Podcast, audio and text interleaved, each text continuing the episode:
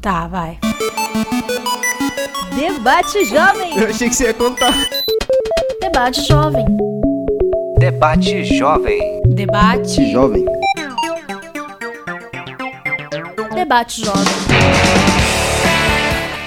Bom dia, você ouvinte! Está começando agora o seu, o meu, o nosso programa Debate Jovem. Aqui na Rádio Câmara, na 105,5 FM, Rádio Cidadã Manaus. Eu sou Carlos Barroso e já estou aqui com minha parceira Bia Sampaio. Bom dia, Bia! Olá, Carlos, bom dia. Bom dia a todos os nossos ouvintes. E estamos chegando ao fim de agosto o mês de conscientização da violência contra a mulher, o Agosto Lilás. E para falarmos mais desse tema tão importante e necessário, no programa de hoje teremos duas convidadas: a atriz e humorista amazonense Rosa Maria Malagueta e que esteve na telenovela Força do Querer de Glória Pérez, onde interpretou a paraense Neide. E a nossa segunda convidada, a psicóloga Ana Tainá de Matos Simplício, responsável técnica da clínica Escola de Psicologia da Fometro Zona Sul.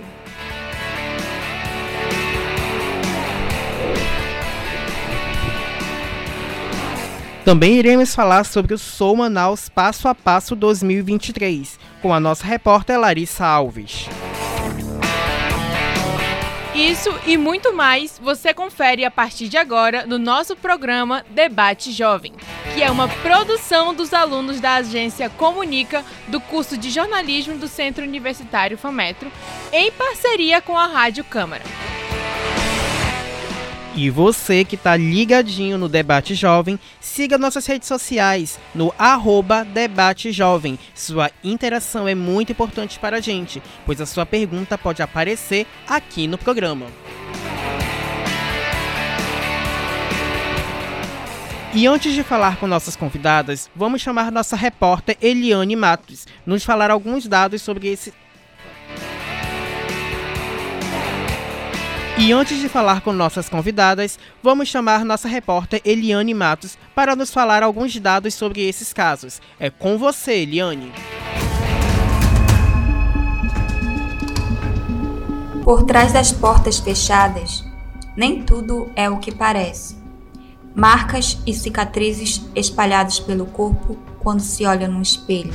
Essas vítimas de violência doméstica carregam feridas que não podemos ver como é o caso desta jovem de 36 anos que não quis ter seu nome divulgado. É, conta pra gente um pouco sobre a sua experiência com o seu ex-companheiro. Bom, a experiência que eu tive com ele não foi uma experiência muito boa com meu ex-companheiro. A gente viveu nove anos e seis meses juntos. Acho que não demorou nem um ano. Começou a fase de agressões e traições além de agressões físicas, eu sofri agressões psicológicas e agressão financeira. E há seis anos ele me traía com outra pessoa. Ele me batia muito. No final, ele me fazia sentir culpada por ter, por ele ter me batido. Então eu achava que por ele estar me batendo que a culpa era minha. No, no final eu pedia perdão a ele por ele estar me batendo, entendeu? Perdão por ele ter levantado a mão para mim. Quais foram os motivos que levaram você a tomar coragem para fazer a denúncia? Bom, o que me ajudou foi uma ligação que eu recebi de uma das amantes dele, pedindo por Deus que eu me separasse dele, porque ele, ele queria ficar com ela, mas não tinha força para me deixar. Isso foi um gatilho para me acordar. Eu percebi que aquilo não era para mim. E um dia antes de eu me deixar dele, eu fui com a minha mãe, conversei com ela, pedi ajuda para ela porque minha família ela não se metia. Minha família dizia que no dia que eu precisasse de ajuda, eu poderia pedir que eles iam me ajudar. Então, um dia antes eu fui com a minha mãe, conversei com ela, pedi que ela me ajudasse. E ela disse se realmente eu quisesse sair dali, ela me, me ajudaria. No outro dia, eu arrumei minhas coisas. E antes de eu sair de casa, né, antes de a gente se separar, ele me deu uma surra pelo motivo fútil como era sempre os motivos, né, por motivo de traição, que as mulheres falavam as coisas para ele na rua entendeu? E ele descontava em mim, nessa surra danificou a minha orelha, o meu olho ficou roxo, entendeu? E eu fiquei com hematomas na cabeça de tanto ele puxar meu cabelo. Quando foi à noite ele saiu para trabalhar, ele foi trabalhar E olhei para minha mãe e disse: Já, mãe, pode vir me buscar. E a mãe veio me buscar. Eu lembro até hoje quando eu saí de casa, fui subindo a ladeira, eu fui sentindo uma liberdade tão grande. E como está a sua vida hoje? A minha vida hoje, graças a Deus, eu sou casada de novo. Conheci uma pessoa muito boa na minha vida que me mostrou que a vida não, era, não era só traição, não era só espancamento. Sou casada há seis anos, tenho um filho, que era aquilo que eu mais almejava, aquilo que eu mais desejava, né? Era ter um filho. Hoje eu sei que é o um casamento, porque aquilo para mim que eu vivi lá não era um casamento, entendeu? Eu vivia presa. Hoje eu tenho certeza que isso que eu tenho agora é amor. Isso que eu tenho agora é um casamento, entendeu? Não é mais hoje eu sou muito feliz, entendeu? Muito feliz mesmo. O Fórum de Pesquisa Brasileira de Segurança Pública trouxe um dado inédito entre homens e mulheres. Em 126 municípios brasileiros, no período de 9 a 13 de janeiro de 2023, mais de 21,5 milhões de mulheres vítimas de violência física ou sexual por parte dos seus parceiros íntimos ou ex-companheiros, representando em 33,4% da população feminina do país. A média global, de acordo com a Organização Mundial de Saúde, fica em 27%. Se considerarmos também os casos de violência psicológica, em 43% das brasileiras já foram vítimas de seu cônjuge. Mulheres negras de baixa escolaridade, com filhos e divorciadas são as principais vítimas. A pesquisa apurou pela primeira vez o ex-companheiro como o principal autor da violência, em 31,3%, seguido pelo parceiro íntimo, com 26,7%. O autor da violência é conhecido da vítima na maior parte dos casos, com 73,7%, como mostra o Fórum de Segurança Pública Brasileira.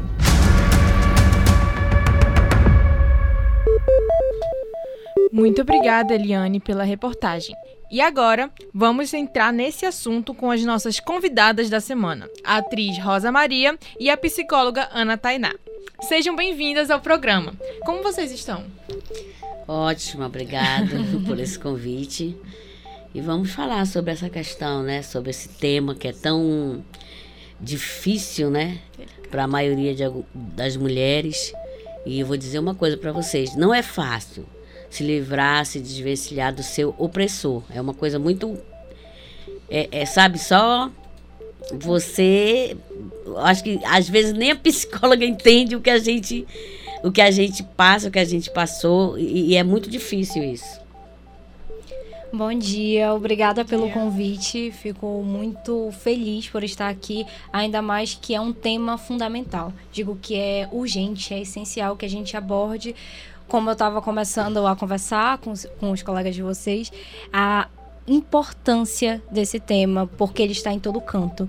Ele está de, das formas mais sutis, as mais drásticas da nossa sociedade e está enraizado e a gente precisa debater para propor propostas para diminuir, para reduzir, para romper com essa estrutura que alimenta esse fenômeno terrível na nossa sociedade que é a violência contra a mulher. É, um assunto bem delicado mesmo.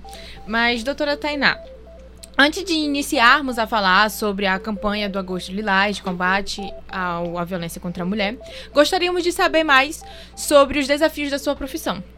É, como é lidar com essa constante mudança social na sua área?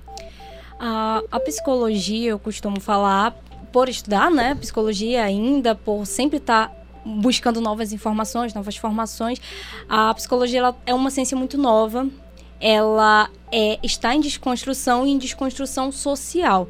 Por muito tempo, ia ao psicólogo falar de psicologia era uma coisa considerada coisa de maluco, coisa de quem ou não tem o que fazer porque tem dinheiro para gastar com psicólogo ou porque realmente está precisando muito. Então ela era muito é, criticada, muito ignorada, principalmente nesses aspectos mais sociais. As pessoas achavam que não precisavam ir ao psicólogo. E hoje é possível é, essa desconstrução. Muitas pessoas reconhecem quando buscar ajuda, quando procurar um profissional de saúde mental, quando procurar o serviço social também. Hoje as informações chegam até as pessoas que fazem com que elas reconheçam essa necessidade. E diante desse fenômeno né, da violência, é, a gente tem a, o fator do medo, da vergonha, da culpa, que faz com que as pessoas tenham vergonha de procurar. E muitas vezes a pessoa sabe que ela tem esse direito, ela pode até é, pagar a psicoterapia, mas ela tem vergonha de ir porque ela acha que ela é culpada. Até essa fala da reportagem é muito comum, porque o agressor ele torna a sua vítima culpada. Dentro da violência psicológica, ele vai colocando essa vítima nesse lugar. E o que faz que a busca por ajuda externa seja uhum. difícil. Tipo, que bom que essa, essa pessoa ela conseguiu buscar a ajuda da mãe dela, porque é difícil. Muitas pessoas escondem a todo custo, disfarçam. É, até quando alguém percebe algum hematoma ou alguma. essa distância, acaba questionando, né? Perguntando por quê. Aí ela mente por medo mesmo medo do agressor e vergonha pelo que está acontecendo. Justamente por não falarmos. Quando a gente fala da nossa estrutura social, a gente encara as marcas de desigualdade. São elas raça, é, localização, é, condição, e pode ser sexualidade, classe. E temos a marca do gênero, que socialmente ela infringe diversas desigualdades. Independente, sim, temos o fator, elas se acumulam, todas essas marcas elas vão se acumulando, como a repórter bem colocou, questões como mulheres é, com baixa escolaridade, com baixa renda, é, e mulheres negras tendem a sofrer mais, não é que elas sofram mais, não é que ao contrário disso elas não sofram, porque a violência contra a mulher está em todas as áreas, em todas as classes, de todas as formas, está no trabalho, está na educação, está na família, está no relacionamento amoroso, então ela está em todos esses lugares. Só que mulheres nessa condição de classe, raça, acabam por ser muitas vezes invisibilizadas pela dificuldade de pedir ajuda. Porque se ela não tem autonomia financeira, como é que ela vai se libertar daquele agressor que é o provedor? Que é o que é, mantém a, as despesas comuns da casa como é que ela vai pedir ajuda, às vezes, para a família que a família não tem. É, é, às vezes, o agressor que auxilia a família também. Então é difícil e nós sabemos que as políticas públicas ainda precisam melhorar, se ampliar nesses aspectos para poder acolher um número que é enorme, como ela a repórter bem colocou nos dados, é gigante. Realmente. É, e Rosa, é, você também tem uma grande bagagem na atuação e no humor também. Poderia contar um pouquinho mais pra gente como acontece? As suas experiências. Primeiro eu vou contar justamente sobre o tema que a gente está falando, que é a violência contra a mulher. Eu comecei a fazer teatro, eu tinha profissional, né? É, eu comecei a fazer teatro desde quando eu saí da barriga da minha mãe. Eu já era. Eu já fazia teatro, já fazia arte nessa cidade. E aí, com 13, 14 anos, eu comecei a fazer o teatro profissional. E aí eu me apaixonei, como todo adolescente que estuda, que se apaixona pelo, pelo, por um aluno dentro de um, de, um, de, de uma escola, me apaixonei. Fiquei grávida aos 16 anos, de 15 para os 16 anos. E, e aí começou a, a, a, a violência já aí nessa fase mesmo, sabe? De, de, de eu não poder sair para alguns lugares, de não poder usar a roupa que eu queria, de eu não poder ter um cabelo do jeito que eu queria, de eu não poder me cuidar. Então o meu o meu meu ex-marido começou a me poudar para ele, né? Eu fui toda eu era uma santa, porque é, na, naquela época eu, eu fui a primeira eu fui, eu fui é, como dizia minha mãe naquela época, foi ele que mexeu contigo, né? Eu fui, fui a primeira mulher dele, ele foi meu primeiro homem. E aí começou uma série de, de, de, de, de violências. Eu não podia ir para casa da minha mãe, eu não podia ir para é, casa dos meus amigos. Então foram 15 anos de violência, mas não é porque não é, não é uma coisa assim que eu não sei nem te explicar. Não era porque eu tinha medo de me separar, não era não. Eu, eu sentia por, pela, pela aquela pessoa como se ela, se ela fosse o último homem da, da minha vida. É uma coisa que nem eu consigo explicar. Sabe? Eu apanhava, mas eu, eu, quando, no momento que eu terminava de apanhar, eu tinha vontade de estar perto dele. De ser abraçada, de ser beijada, entendeu? Era uma coisa assim surreal. Hoje eu penso assim, caramba, cara, que coisa louca. Eu apanhava. Isso dá bem? Sim, sim. Eu apanhava, mas ao mesmo tempo eu queria estar perto dele. E isso eu não compreendo. Aí teve um. Teve outras vezes que eu queria fazer curso de teatro, voltar a fazer curso de teatro. Comecei a, a fazer as coisas tudo escondida, entendeu? Ia para curso, fazia escondido e tal. Aí eu comecei a reparar que a minha liberdade, a minha profissão, era muito melhor do que aquilo que eu estava vivendo. Eu podia ser outra pessoa quando eu saísse da, da minha casa. E aí, eu passei 15 anos para me libertar, não foi fácil. Eu acho que até hoje ainda não está sendo fácil, porque eu ainda estou aqui nessas condições. Não posso falar e pensar muito no assunto. Mas, enfim, eu só, eu só tive a coragem mesmo de, de me separar quando eu vi que um dia eu ia morrer. Porque ele me bateu tanto, ele quebrou meu dedo, ele quebrou meu nariz, cortou minha orelha, quebrou minha cabeça, peguei 12 pontos. Eu disse, não, não é isso que eu quero, eu quero. E aí dali eu decidi, eu digo, acabou, eu tenho que. Eu vou morrer e eu não vou realizar um sonho que é, é- que é de, de ser conhecida por todo esse Brasil. Porque meu sonho era ser conhecida, era que as pessoas me vissem, olha, a Rosa Malagueta, ela é uma grande atriz. Eu sempre tive sonho, desde pequena. Aí quando eu vi que esse sonho não ia ser realizado, eu digo, não, eu tenho que reagir. E foi aí que eu fui na delegacia, ainda não tinha a Lei Maria da Penha. Inclusive eu fui, é, é, as pessoas dentro da delegacia, os policiais, é, ainda, ainda diziam assim pra mim, nossa, é mais uma que tá vindo aqui na delegacia, depois ela volta pro... Depois ela volta, que a gente tá acostumada. Aí eu olhei para um policial que estava dentro da delegacia, eu disse, não, é a primeira vez que eu entro numa delegacia, eu nunca mais vou voltar para essa delegacia. E no dia que vocês ouvirem falar de mim, vai ser pela rádio, pela televisão, por qualquer lugar, menos dentro de uma delegacia. E foi aí que eu me separei. Mas aí, mesmo com essa separação, eu demorei assim dois anos para. Pra, caramba!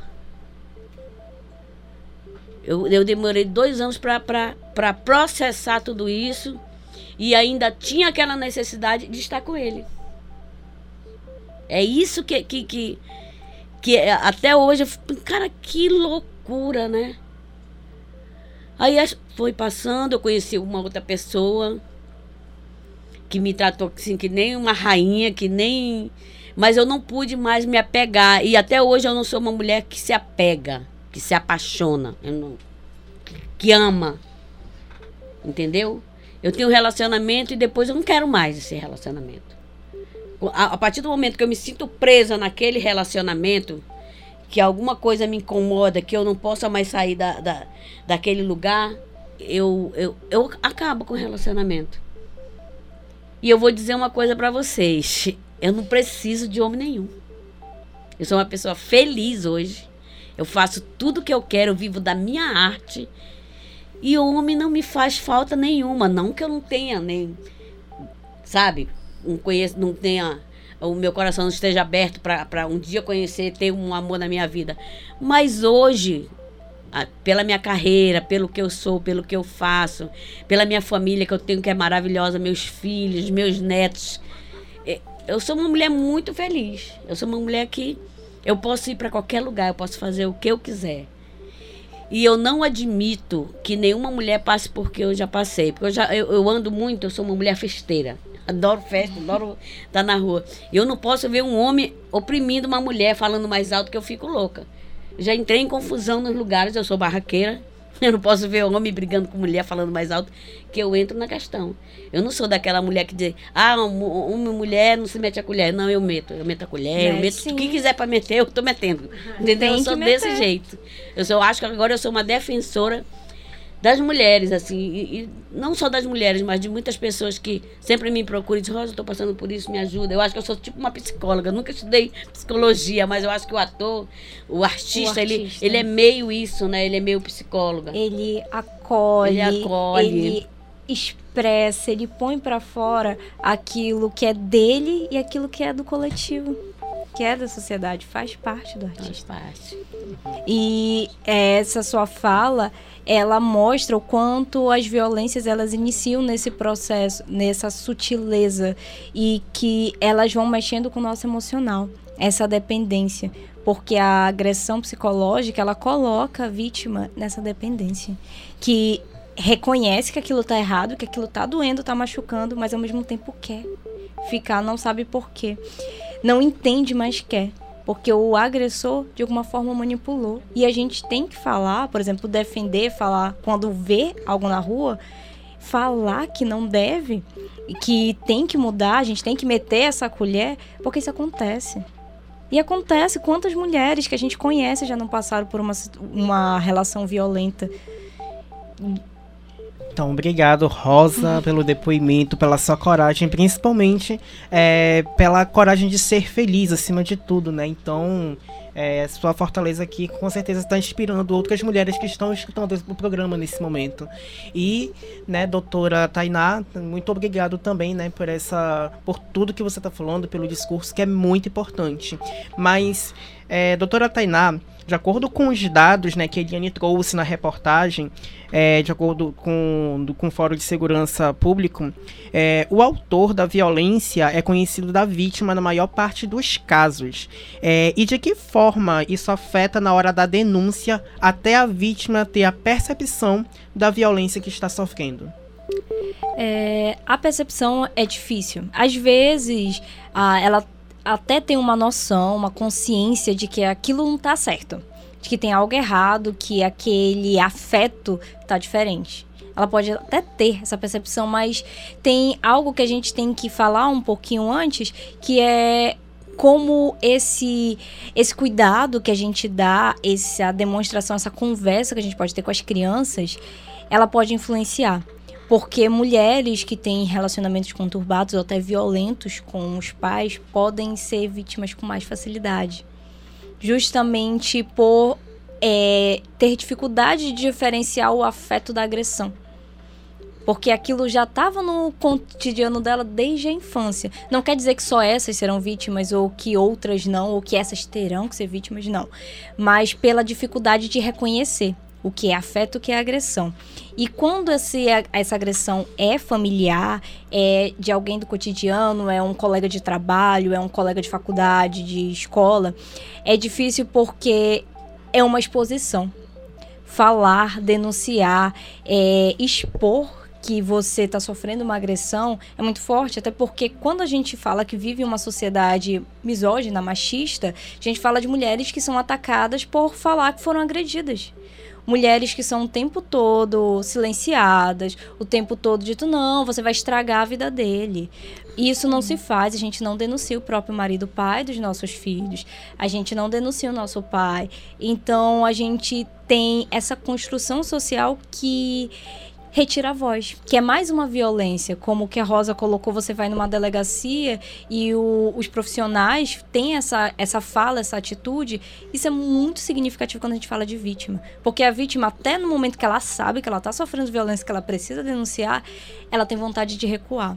Então, se ela recebe, se ela é recebida dessa forma, a chance dela continuar nesse processo é pequena. É difícil. Então, é, o ideal é a gente tentar falar, e, por isso que eu falo em políticas públicas, por quê? Capacitar esses profissionais, profissionais de hospitais, profissionais de UBS, profissionais de SPA, porque quando chega alguém machucado, perguntar, por que que tá machucado? Porque às vezes as mulheres agredidas, elas vão ao SPA fazer curativo, e não se pergunta. O ideal é separar, chamar o serviço social ou o serviço de psicologia e perguntar por que que tá roxo, o que que aconteceu. É claro que pode ser que ela conte uma história, mas... Mas é bom saber, né? É bom saber, tem que perguntar. E políticas públicas para capacitar esses profissionais nas delegacias, nos, eh, no, nos lugares de saúde, nos hospitais, UBS, SPA, é fundamental. Porque essas mulheres, elas procuram essa ajuda. Só que às vezes elas não têm força para falar, elas têm medo. Porque é a mãe e a sogra que vão ficar contra elas. E lembrando, quando essa relação abusiva é romântica, na nossa sociedade, quando a gente casa, a gente adquire mais uma família. A gente tem a nossa família do nosso companheiro ou companheira. E quando há essa separação, essa família se perde. E num processo de denúncia, ela sabe que essa outra família ela vai perder. A chance da família ficar no lugar, é, acolher, é pequena. Nós temos mulheres que às vezes pró, os próprios pais não, não acolhem. Por toda essa construção social e achar que não se deve denunciar. Então, é, muito obrigada, doutora e Rosa, por falarem um pouco mais sobre esse, essa situação que é bem difícil. Mas vamos a um breve intervalo e já já voltamos com muito mais do debate jovem para você que está nos ouvindo. Não saia daí, pois ainda temos mais uma conversa no próximo bloco.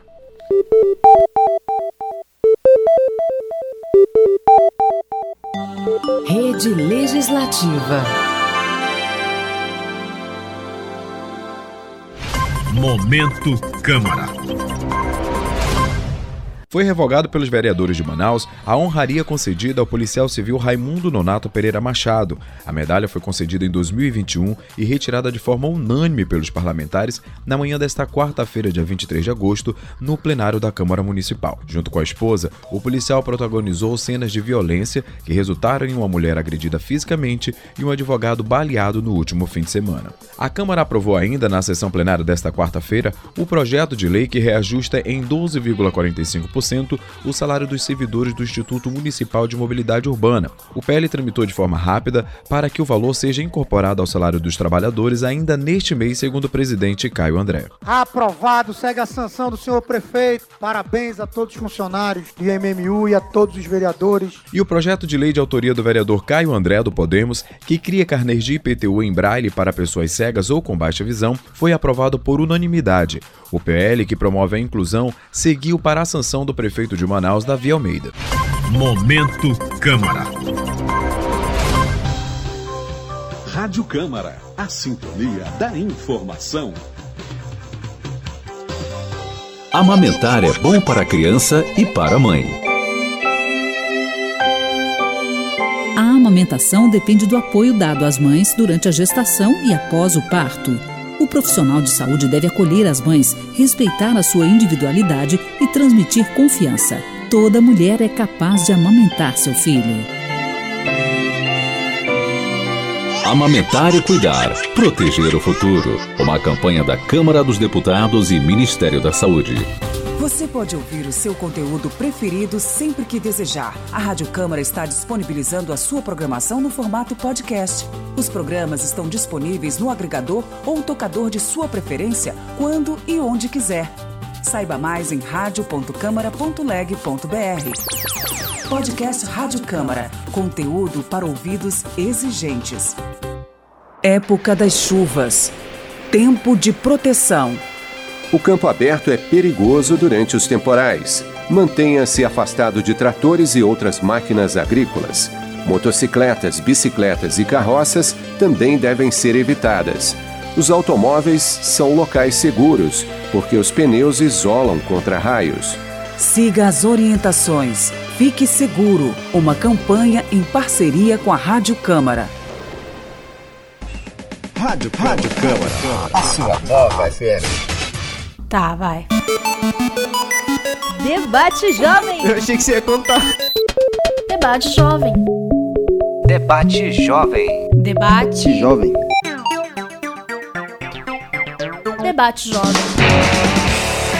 E estamos de volta com o programa Debate Jovem, aqui na Rádio Câmara, Câmara 105,5 FM, nesta manhã de sexta-feira. Mas antes da gente voltar a falar com as nossas convidadas, vamos falar um pouquinho sobre o Soul Manaus 2023 com a repórter Larissa Alves. Conta pra gente, Larissa, como é que é o Soul Manaus.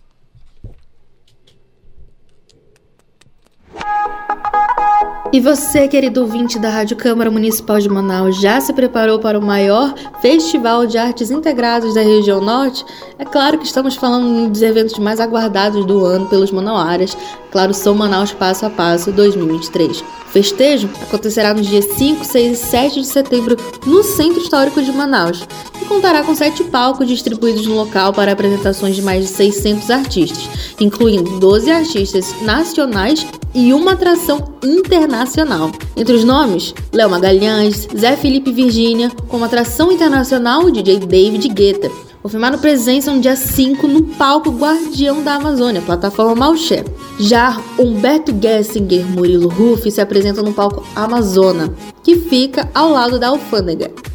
Outros nomes como Zeca Pagodinho, MC Kevin Cris, Marina Senna, Lobão, Biquíni Cavadão, Israel Salazar, Isadora Pompeu, Banda Amém, Padre Fábio de Melo e Show da Zelda completam o repertório nos outros dias do festival. Além das apresentações, o evento contará também com Feira Gastronômica, Espaço Gamer, Cultura Urbana, Varanda Gospel, Teatro Literatura, Moda, Economia Criativa e Espaço Kids. Para ter acesso aos palcos principais, basta acessar o site somanauspassoapasso.com.br para mais informações. Larissa Alves para o Debate Jovem. Obrigada, Larissa. É isso aí. Esse ano, Manaus está recebendo atração internacional no Passo a Passo 2023. E aí, Carlos, em qual dia você vai? Então, né?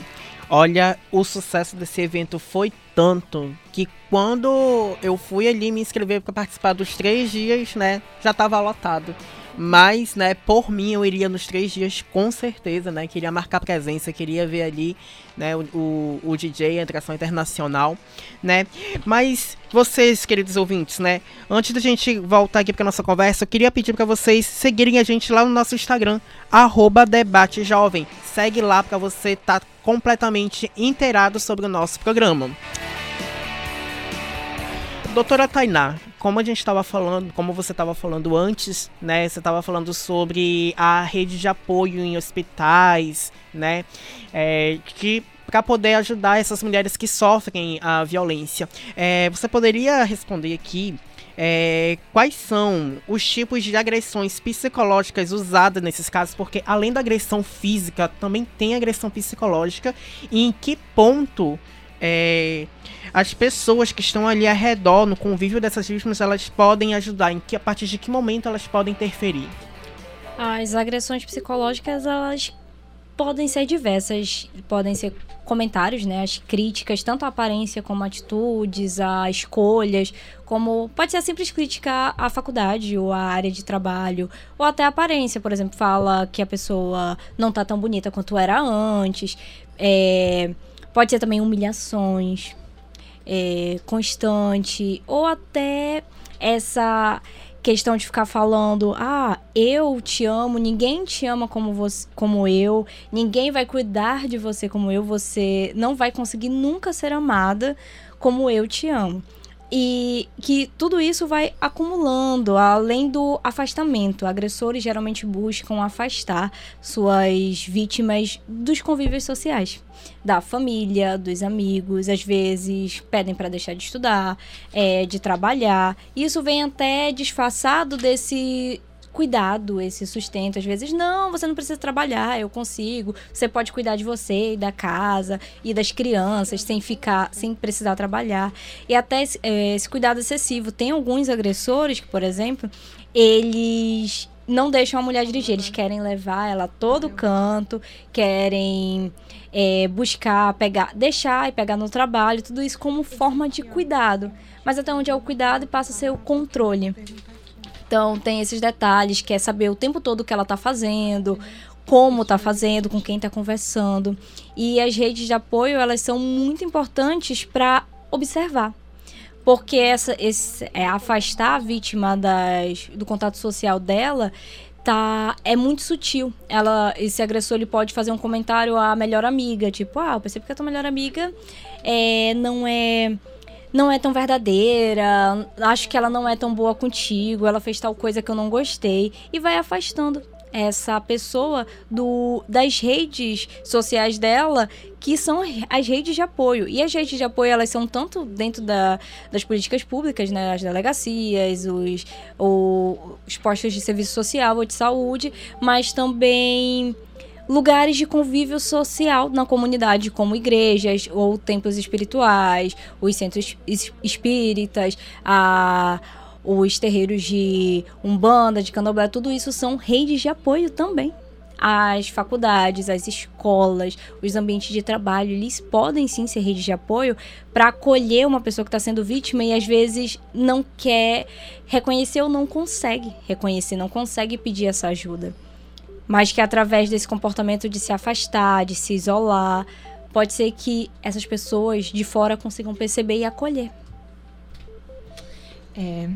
E Rosa, é, você, como você falou, você vivenciou essa situação por muitos anos, esse tipo de agressão, e, e conseguiu sair desses episódios de agressões.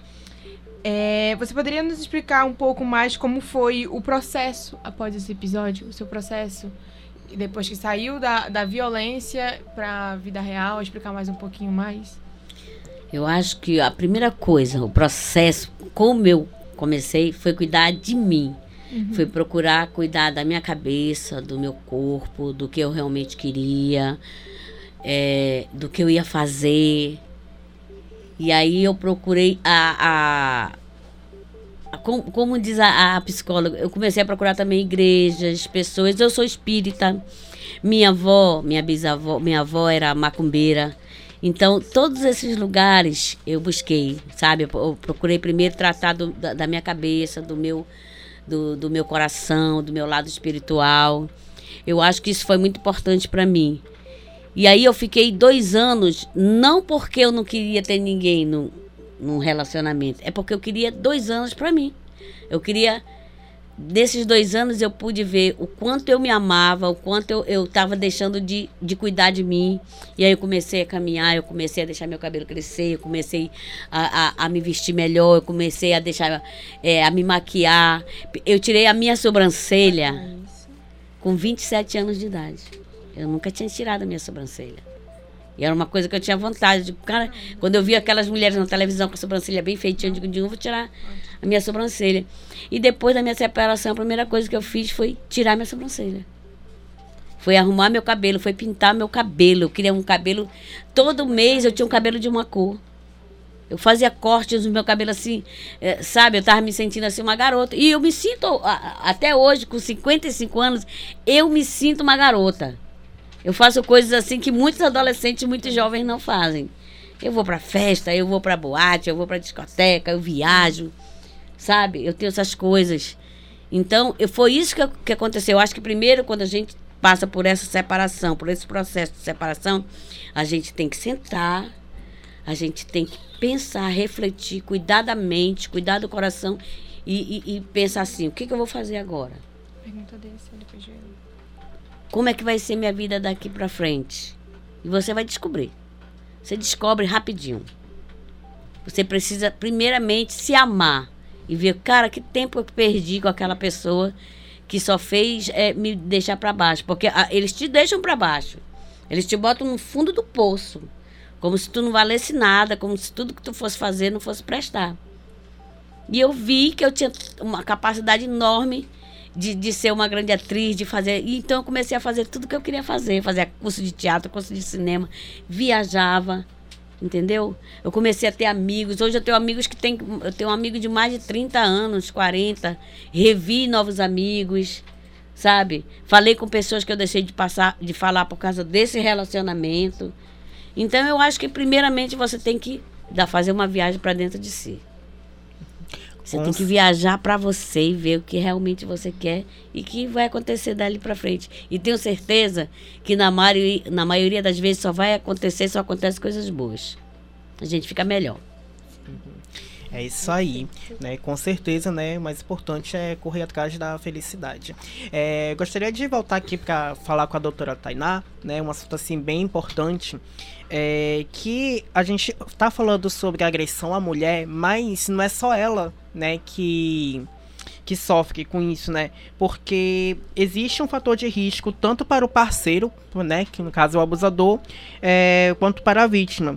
E que fatores são esses, doutora Tainá? Você pode falar aqui pra gente? Fatores de risco, no caso, para o agressor? Isso, tanto para o agressor quanto para a vítima. Acontece, não é incomum, a, a vítima também revidar. Sendo pelo pela raiva, pelo momento, até pela pressão, pela, pelo momento de insegurança que ela está passando, ela pode sim revidar e haver essa agressão mútua, né?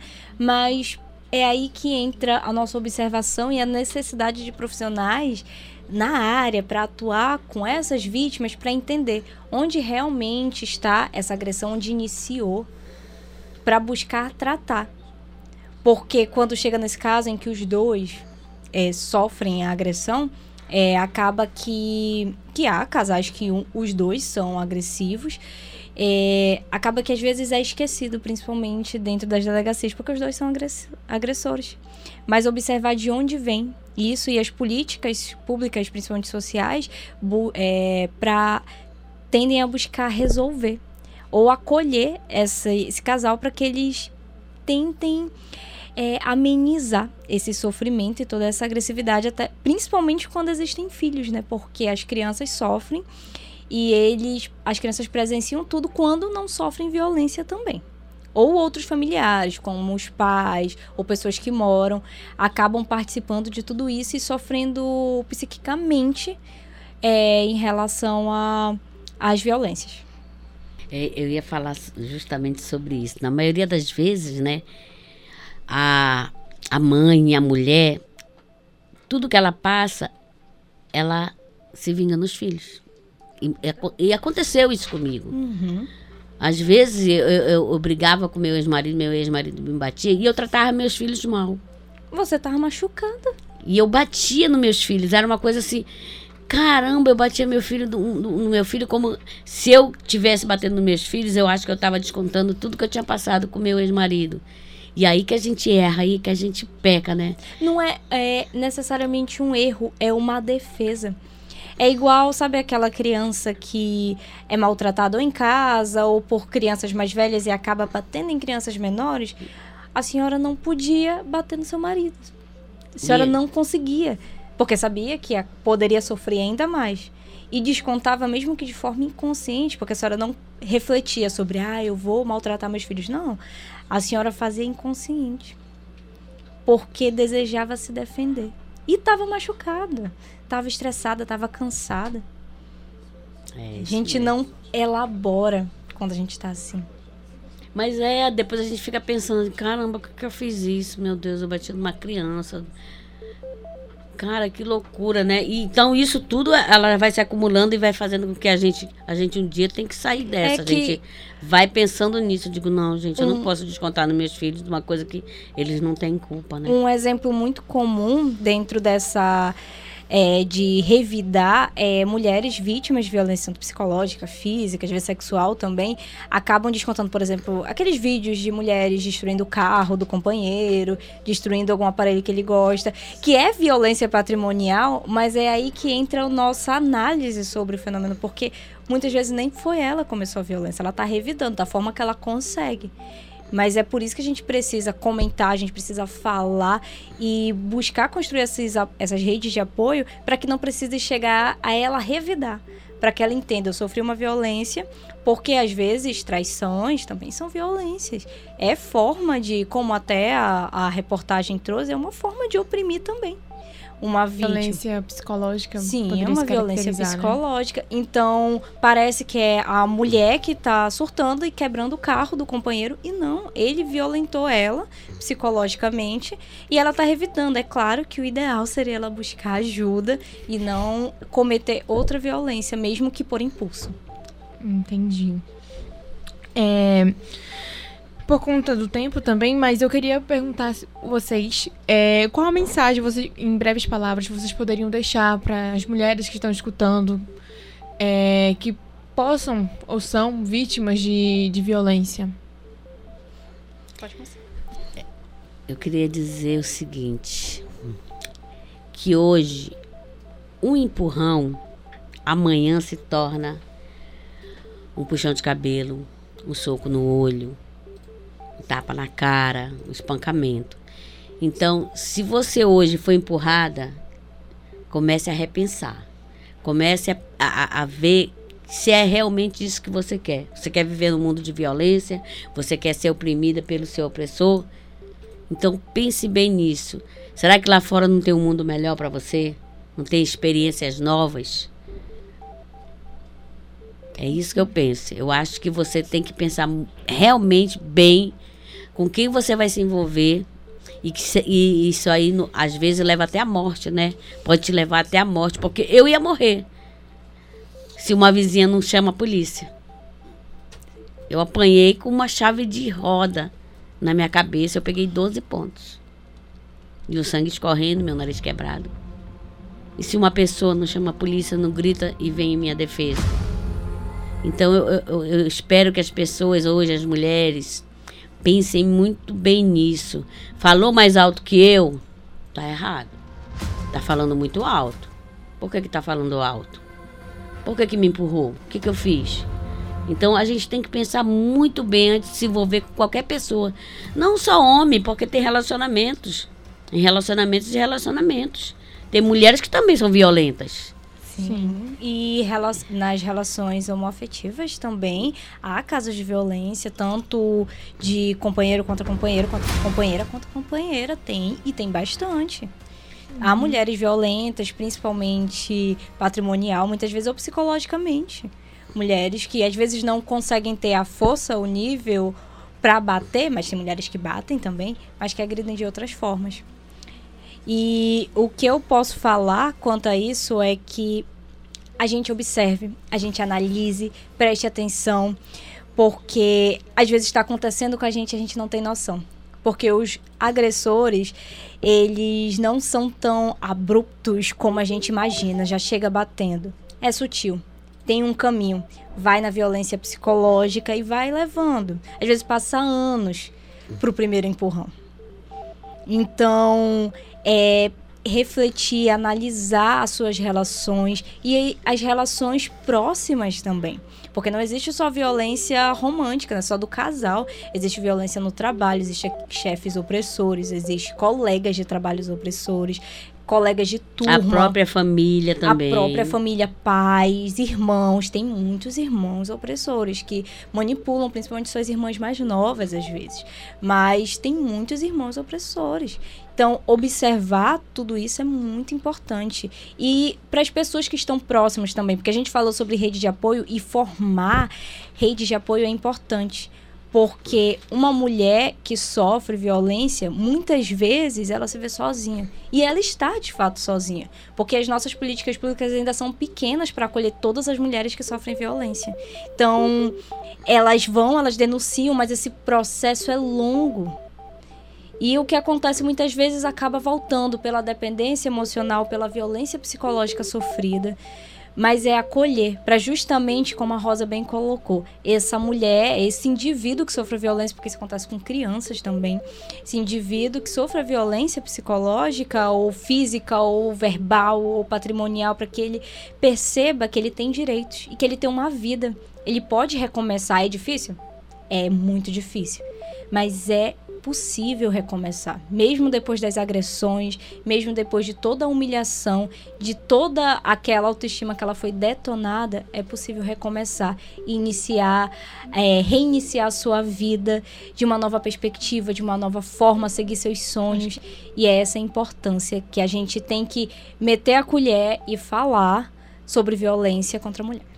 Além de, de, denunciar também a denúncia. Denunciar, muito Tanto na importante. delegacia quanto através dos canais de denúncia, né? Sim, Super importante. Muito importante acolher. Cara, eu quero agradecer a vocês duas. É, e antes de, do encerramento, eu queria perguntar à doutora e à Rosa, aonde que os nossos ouvintes podem encontrar vocês nas redes sociais? Podem... Bem, eu tô na Rosa Malagueta, arroba hotmail, no Instagram, no Twitter, no Facebook e meu WhatsApp para mulheres que quiserem conversar comigo sobre tudo isso que eu passei, que eu possa dar algum conselho. Só é ligar para o 92, que é o código de área Manaus, e o 993 597755 Rosa Malagueta. Tô lá no meu WhatsApp, falo com todo mundo. Eu acho que meu WhatsApp é a rede mais social que eu uso. É o meu WhatsApp. e é isso. É dizer, mulheres, basta dar o primeiro passo. O resto vai vir, vai se encaixando e tudo vai dar certo. E eu, como já comentado, eu trabalho na Clínica Escola de Psicologia, lá da Zona Sul, lá na Cachoeirinha. Lá o atendimento é gratuito, a comunidade, aberta a toda a comunidade. E nós temos Clínica Escola também na sede, na Constantino e na Zona Leste. Acredito que tem também na Santa Teresa, no no Vieira Alves. E todas elas possuem atendimento gratuito. Você tem necessidade, quer falar, quer às vezes só conversar. Você não precisa querer fazer uma terapia longa, você quer só conversar. Visite uma clínica escola, porque o atendimento é gratuito. Então, é, eu estou lá e também pelas redes sociais. Meu Instagram é psi.anatainá, é com T-H-A-Y-N-A. Então, estou aberta também para quem quiser conversar pelo direct. E é isso, obrigada e busquem ajuda, falem. E é isso aí, eu gostaria de agradecer aqui a participação da doutora Ana Tainá de Matos Simplício, psicóloga responsável técnica na Clínica de Escola de Psicologia da FAMETRO na Zona Sul, e também a atriz Rosa Maria Santos Martins, conhecida por Rosa Malagueta, uma atriz e humorista brasileira conhecida principalmente por interpretar o personagem Maria. Muito obrigado pela participação e contribuição no programa Debate Jovem. Tenho certeza que a nossa conversa foi muito proveitosa, levando as informações necessárias de um assunto tão importante para a nossa sociedade. E para todos que conhecem ou passam por essas situações, devem ser sinalizadas e denunciadas. E com isso, a gente termina mais uma edição do programa Debate Jovem, em parceria com a Rádio Câmara, aqui na 105,5 FM, com o curso de jornalismo da Fometro e a produção feita pelos alunos da agência Comunica. Esta edição teve participação de Eliane Matos, Larissa Alves e Valcinei Cunha na produção e reportagem. A apresentação com Carlos Barroso e Bia Sampaio.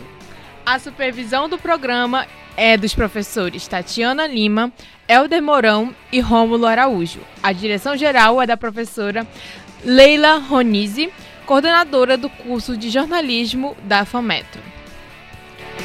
Trabalhos técnicos do nosso Itelvino Gomes. Obrigado, Itelvino. É, agradecemos ao presidente da Rádio Câmara Municipal de Manaus, o vereador Caio André. Muito obrigada. Também muito obrigado ao diretor de comunicação da Rádio Câmara, Mário Marinho. E muito obrigada pela companhia, amigos, ouvintes e internautas. Na semana que vem, vem mais um debate jovem aí. Você não pode perder aqui na Rádio Câmara. Até a próxima, pessoal. Tchau, tchau e até o próximo programa, galera.